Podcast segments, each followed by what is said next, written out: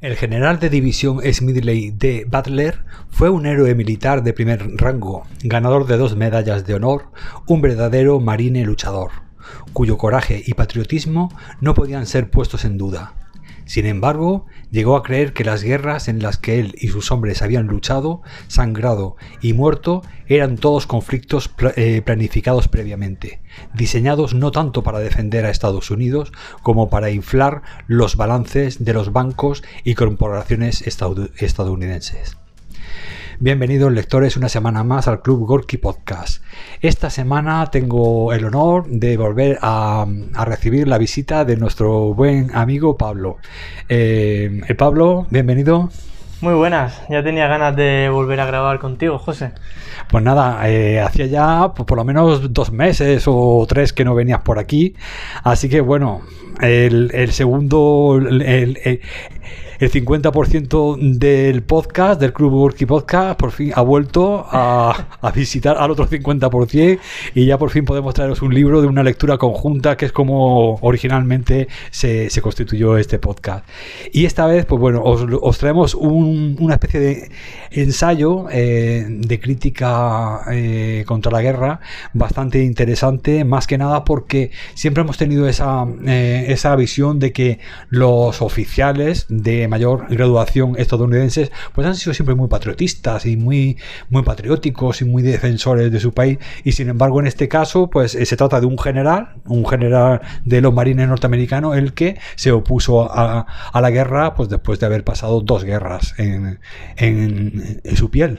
Sí, claro, sí. Eh, lo interesante de este libro es que lo raro eh, de quien lo ha escrito sea alguien que haya estado tan metido en, en la guerra, ¿no? Y es lo que lo hace interesante. Claro. War is a Racket, que es el título original, eh, realmente es el título de dos obras, un discurso y un folleto, del general de división retirado del Cuerpo de Marines de los Estados Unidos y dos veces ganador de la Medalla de Honor Smedley de Butler.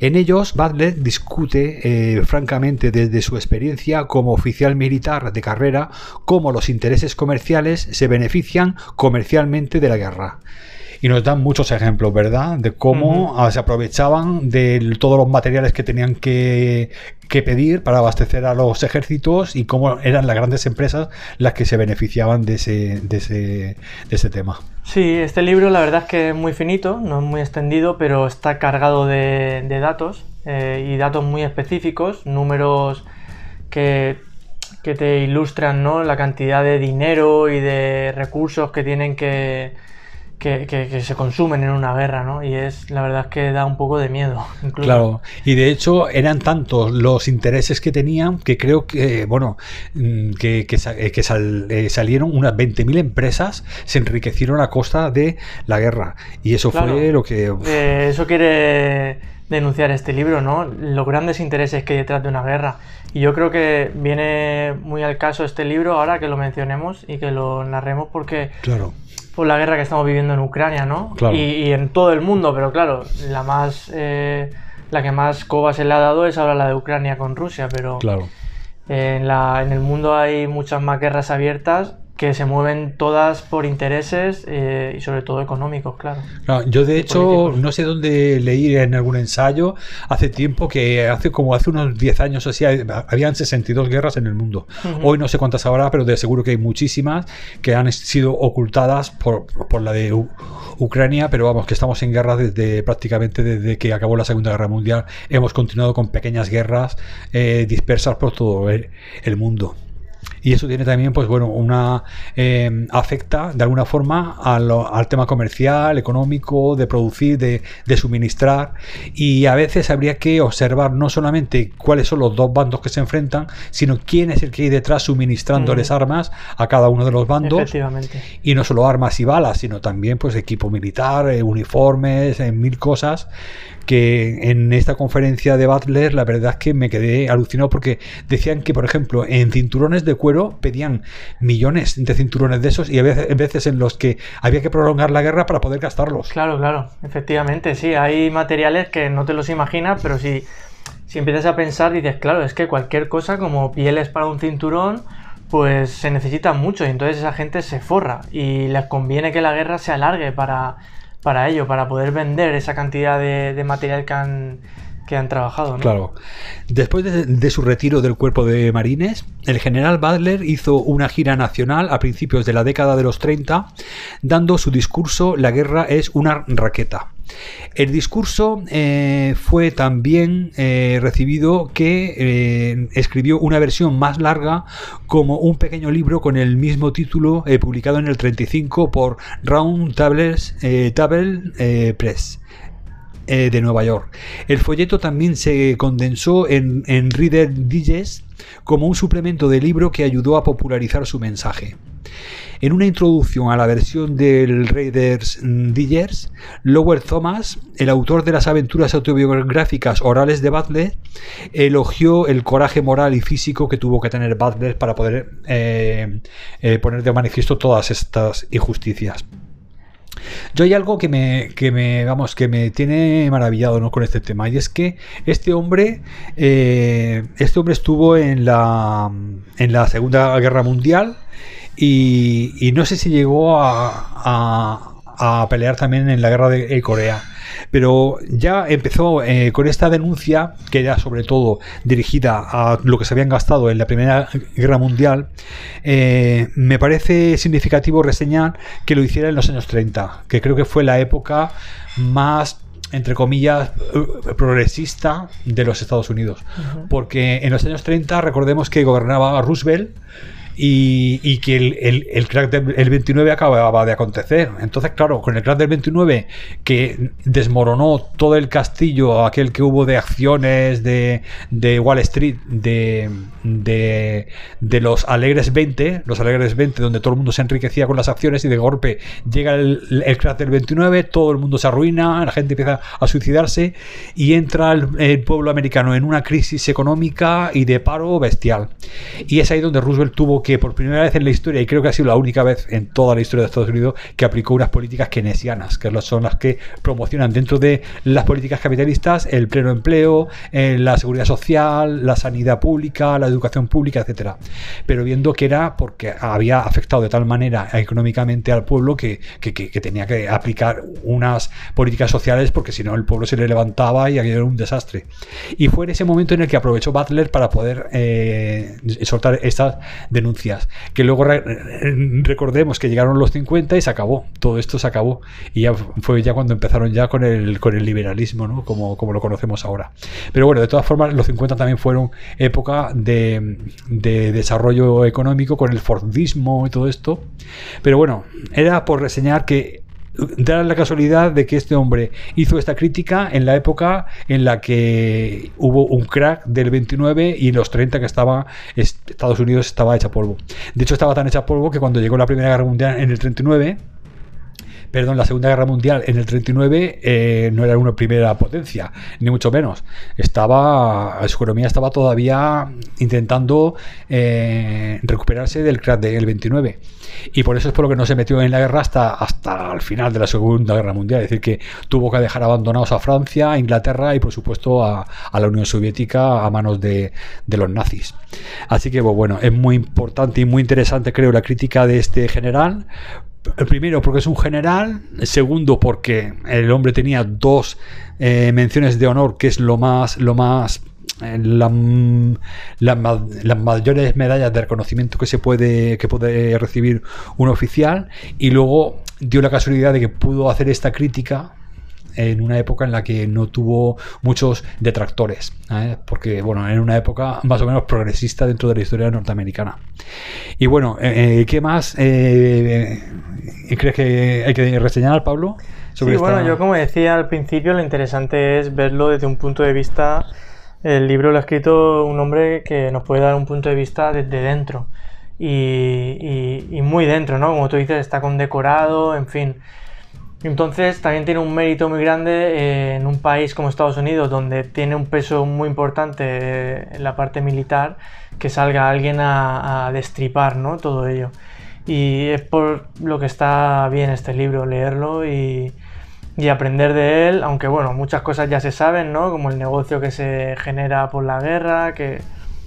En fin, pero que te den datos eh, datos muy específicos, pues siempre está bien para aprender y no, no dejar que te engañen, ¿no?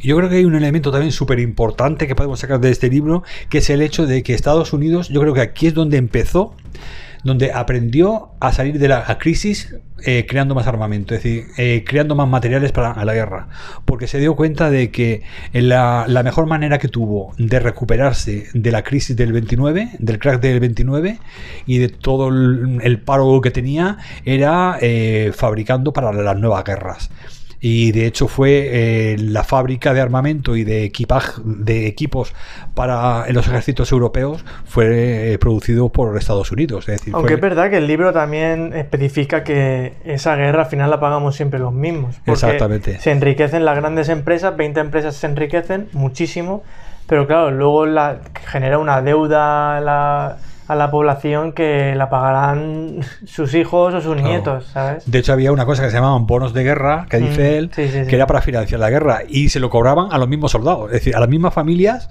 que tenían que prescindir de un hijo, que a lo mejor un hijo era. Se iba a jugarse la vida. Claro, se iba a jugar la vida. Y encima era una mano de horas menos para la familia, para aportar, eh, para ir a trabajar. y para Es decir, que encima esas familias que habían perdido un hijo en la guerra tenían que financiar la guerra misma que, que les había eh, robado al hijo. la guerra se mueven por intereses y de hecho ahora se está viendo en Ucrania, ¿no? Como en Rusia, como enviamos armas a Ucrania para defenderse de Rusia, pero a la vez le compramos el gas a Rusia. O sea, seguimos mm. manteniendo el mercado y, el dinero. Y... Claro, hay una cierta hipocresía. Hipocresía, porque para algunas cosas le estamos haciendo embargos, pero para otras por detrás eh, Alemania le sigue comprando el gas. Claro, y seguimos eh, enviando armas que eso genera que se siga alargando la guerra, cuando en teoría lo que queremos es que acabe, pero... Exacto. Pero no, no es así. Claro. Porque no conviene, porque alguien detrás estará haciendo muy rico. Exactamente. Y está, claro, la cabeza piloto de la OTAN es Estados Unidos, pues. Claro el blanco y en botella, ¿no? Yo creo que, no hace falta decir nada más. Creo que muchas veces también toda la gente que está hablando de geopolítica y de guerras y de bandos, eh, muchas veces se queda un poco en el tema del territorio, de si uno avanza más en el territorio o tal, y sin embargo perdemos un poco de vista la gente que hace la guerra, es decir, las criaturas que están ahí sufriendo, no solamente directamente en forma de exponerse a que, a que mueran por un, por un disparo, sino a todas las familias que han tenido que irse de las ciudades, han tenido que irse por ahí a, refugiarse a otros países incluso y esas criaturas que bueno que se han quedado sin padres sin educación y sin y, con, y, ya cortándoles desde pequeñitos la, raíz de pues la yo creo que este libro es interesante leérselo y más ahora en esta época para para ver un poco todo eso no Sí, porque no se trata de, un, de una crítica desde la izquierda o desde los pacifistas o desde, no sé, o desde Gandhi. Eh, no, digamos que no tiene una ideología política, ¿no? Simplemente es qué es la guerra, qué he vivido yo. Claro. Pues esto, esto y esto, sí. Claro. Pero que es curioso que sea un que esto es un tratado pacifista desde un oficial, desde un general estadounidense. Es decir, que eso yo creo que es lo. Y creo que después de este ejemplo, pues ya no creo que hayan habido muchos más oficiales que hayan podido tener la libertad de hablar así, aunque lo hayan pensado, claro. Yo no he investigado mucho, pero no sé este hombre cómo acabaría, la verdad. No, bien, bien, acabó bien, pero por eso, porque coincidió con los años 30, que era una época un poco por los pelos, porque ahora mismo le cortarían... Claro. De hecho, los 30 estaban más preocupados por lo de la ley seca y los gaster y todo eso, más que por coger a un general y, llamarle la atención. Bueno, pues nada, como habéis visto, esta semana os hemos traído una cosa diferente a lo que solemos traeros, que suelen ser novelas, eh, tema más de literatura, etcétera.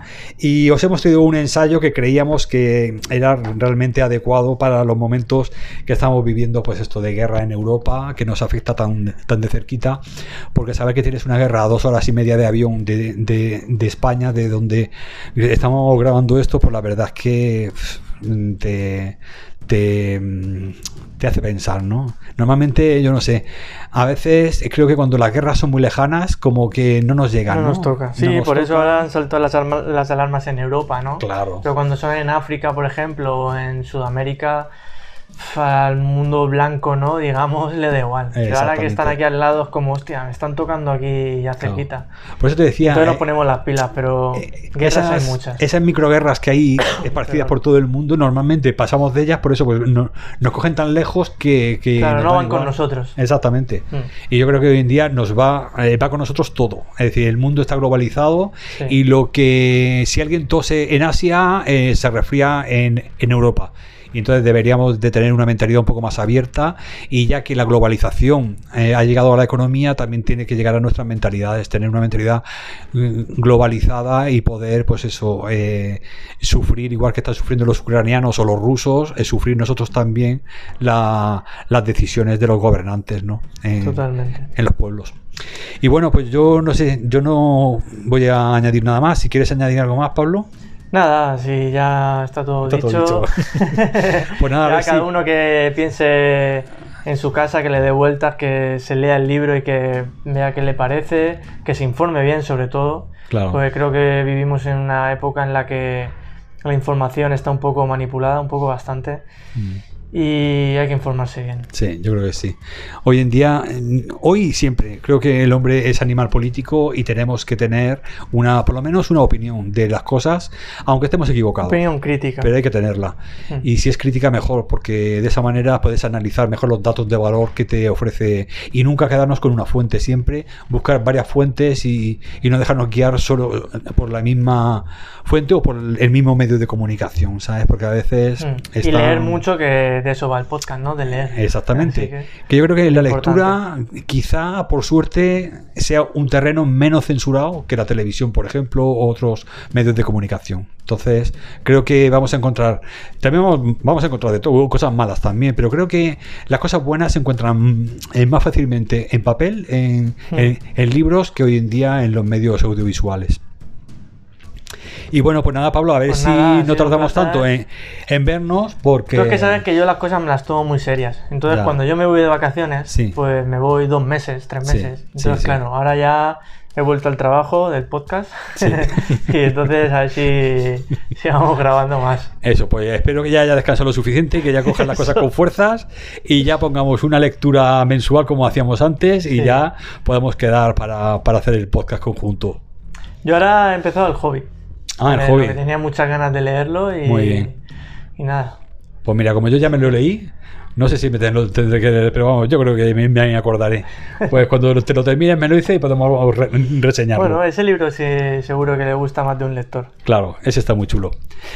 Pues nada, eh, oyentes, eh, muchas gracias por estar aquí una semana más y ya nos vamos a despedir por hoy. Espero que os haya gustado este, este capítulo de hoy, aunque haya sido un ensayo, pero bueno, yo creo que libros son y de vez en cuando hay que leer no ficción y, bueno, y, más cuando las lecturas pues, son adecuadas a los momentos en los que vivimos, ¿no? Así que pues, bueno, espero que os haya gustado mucho esta recomendación y nada, eh, nos despedimos hasta la semana que viene, mi compañero Pablo y yo. Bueno, ha sido un placer volver. Eh, espero que, como has dicho, podamos tener más, pueda tener yo en mi caso más continuidad a partir de ahora y volver a como antes. Y nada, pues hasta el próximo podcast. Gracias de nuevo. Un abrazo, un abrazo. oyentes.